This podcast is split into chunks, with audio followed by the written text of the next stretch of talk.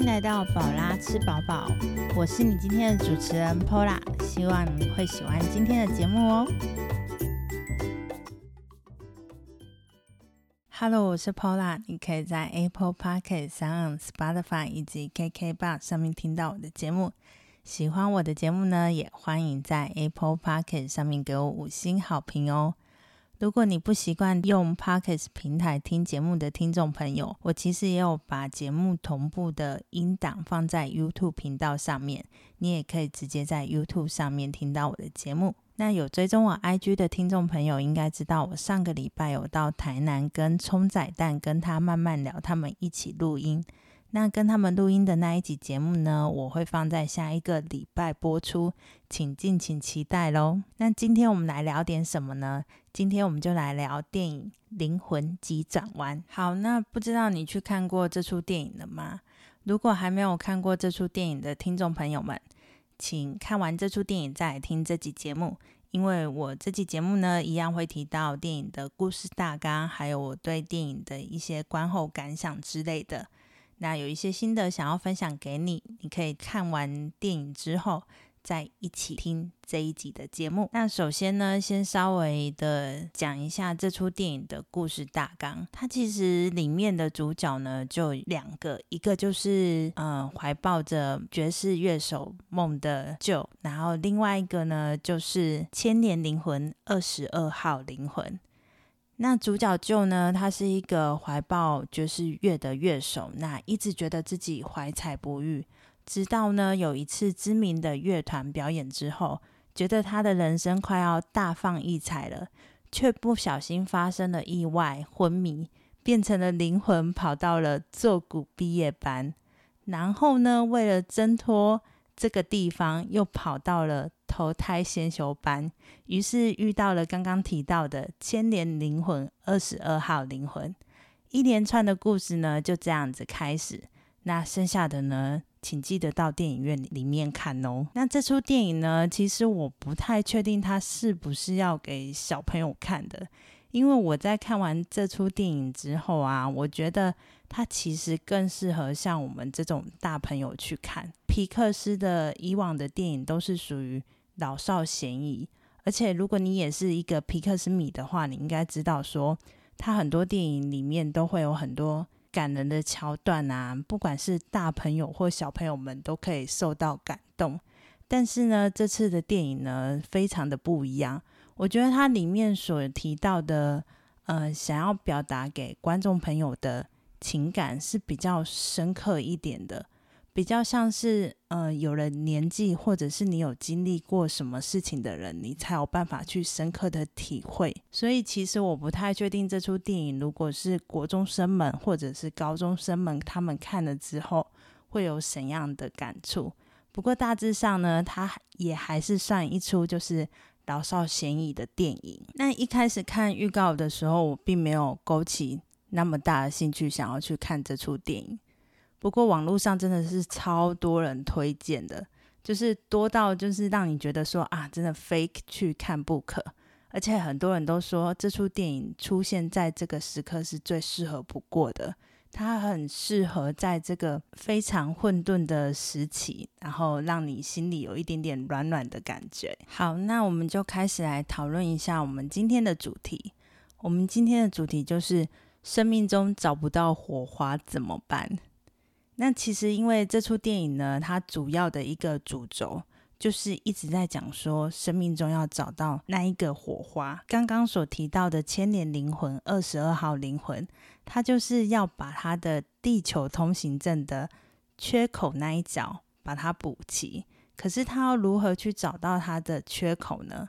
他的这个缺口就是要去找他可能有兴趣的东西，或者是他受感动的东西，但是他长期以来一直都找不到，完全找不到。即便呢，他身边有很多伟人导师，或者是很多人教导他他要做什么，他还是没有办法好好的去找自己喜欢的东西。那在他之前的伟人导师带他找他自己的火花的那些导师们，其实就很像我们身边就是一些长辈啊，或者是我们人生中所遇到的老师之类的。可是当时呢，我们自己还是学生的时候，其实大家都是教导我们说，哦，你可能要好好读书啊，要做什么做什么，你才可以成为一个有用的人。我不知道为什么我们的教育体系总是叫我们说啊，你要成为一个有用的人，而不是叫你成为一个快乐的人。我觉得这个也是看完这出电影会。深刻的就是去回顾自己的呃求学的阶段，或者是自己人生所遇到的事情。那相信有很多听众朋友们，如果你看过这出电影的话，你可能会觉得说，哦，我真的好像二十二号灵魂哦。但是我自己觉得我是比较偏个半，就是有一点点像那一个主角就。那也有点点像二十二号灵魂。那很多人都在问说，哎，二十二号灵魂这个取名是怎么取来的？这边的话有两种说法。那这两种说法的话，是我在别的影评所看到的。其中一个说法呢，它是说二十二这个数字是因为这一出电影是第二十三部皮克斯的动画，所以二十二号这个数字呢，就是他要致敬前面的二十二部动画。那另外一个说法是我比较喜欢的，这个说法是影评超立方他所说的。他说二十二这个数字呢，比较像是每个人大学毕业的那个年纪。那大学那个时期呢，是大家最迷惘的那个时刻。那不知道大家大学毕业的时候是什么样的一个心境？我其实认真的回想啊，我反而大学二十二岁那个阶段，并没有到非常的迷惘。我那时候呢，应该就有点像是说，已经找到当时的一个小火花。那那个火花呢，就是我想要去澳洲打工度假。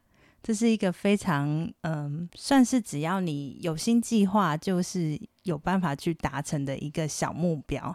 那当时真的想法非常的简单，就是想说啊，我只要存钱，然后好好的计划，我就可以出国去打工了。那确实，在那个阶段过了一年两年，其实是有完成这件事情的，所以当下我就很像拿到了地球通行证的感觉，那种满足感的感觉。可是后来回来台湾之后，你工作了一段时间，你就会发现说，哎，其实生活真的有一点点一成不变，而且工作真的非常的忙碌。其实应该到现在，还是有很多人都会觉得说。啊，我的工作跟我生活是完全无法平衡的，就是真的大多数的时间都是在工作的感觉。那也有很多人可能会觉得说，啊，生活有点像行尸走肉。对，可是讲行尸走肉可能有点太严重一点点，可能你会觉得有一点点自我否定啊，然后工作压力很大啊，不知道自己在干嘛。然后找不到任何的兴趣啊，就跟电影《二十二号灵魂》一样，他去了万物堂里面，完全都找不到自己喜欢的东西，什么东西、什么兴趣他都不喜欢。或许你目前呢也正经历着这样子的情况，但是不要急，慢慢找，有一天你会找到你自己喜欢做的事情。像我自己呀，现在开始在做节目，其实我觉得。目前做节目就很像我生活中的一个小火花的感觉，我就觉得，嗯，人生好像重新活过来了。因为这个感觉呢，就是有一点像把自己以前喜欢的东西一个一个找回来，包括曾经有想过要当 DJ 这件事情，或者是很喜欢写东西这件事情。其实我在做前面几集节目的时候，有一点痛苦。嗯，我所谓痛苦的概念，是因为很多人都知道做单口的节目就是单口主持人，他其实第一件事情就是他必须要把他今天所要讲的东西写下来。那虽然不一定是逐字稿，可能是要写一些大纲啊，或写一些提要之类的。但是我一开始在做节目的时候，我发现我很久以前的那一种文字力、写作力是完全消失的。我就是要非常非常用力的，我才有办法写完一篇我想要讲的东西。所以我前面几集的时候啊，我是很认真的在挤出我今天所要录制的节目，所以我必须要想很久。但是我后来发现啊，多做个几集之后，这样子的一个以前的小小的技能，突然又跑回来了。你变成说，哎，你真的很喜欢做这件事情，你就会自己去找你的方法去把它做好。所以我现在的状态啊，就比较像二十二号灵魂，他找到地球通行证缺失的那一角回来的感觉。那其实有碰到很多一样在录制节目的主持人啊，大家很多回馈都是觉得录音这件事情是开心的。然后做节目这件事情是开心的，那也希望听众朋友在听任何一个节目嘛，不管是你喜欢的节目，或者是你喜欢的主持人，你都可以给他们多一点的鼓励，不管是去评论啊，或者是去私讯鼓励他们之类的。其实大家不要看说，哎，录音好像就是对着麦克风讲讲话而已。其实每个主持人呢，都用非常多的心思跟心力去做这件事情。所以，如果你有遇到你喜欢的节目呢，请多多鼓励你喜欢的主持人们，让他们有更多的火花、更多的动力。其实我自己看完这出电影呢，觉得非常的感动，而且还一直的哭。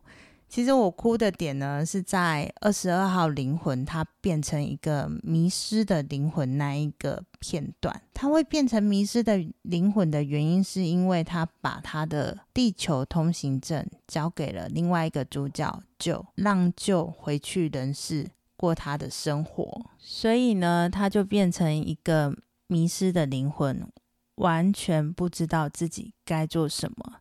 然后也一直一直对自我否定。我相信有很多人有时候也会有这样子的状态发生。可是啊，如果当你遇到这样子的状况呢，其实真的不要太慌张。我觉得慢慢的找到自己内心的声音跟内心的感觉是最重要的。其实我在看到那一幕的时候啊，我非常想要冲进去荧幕里面。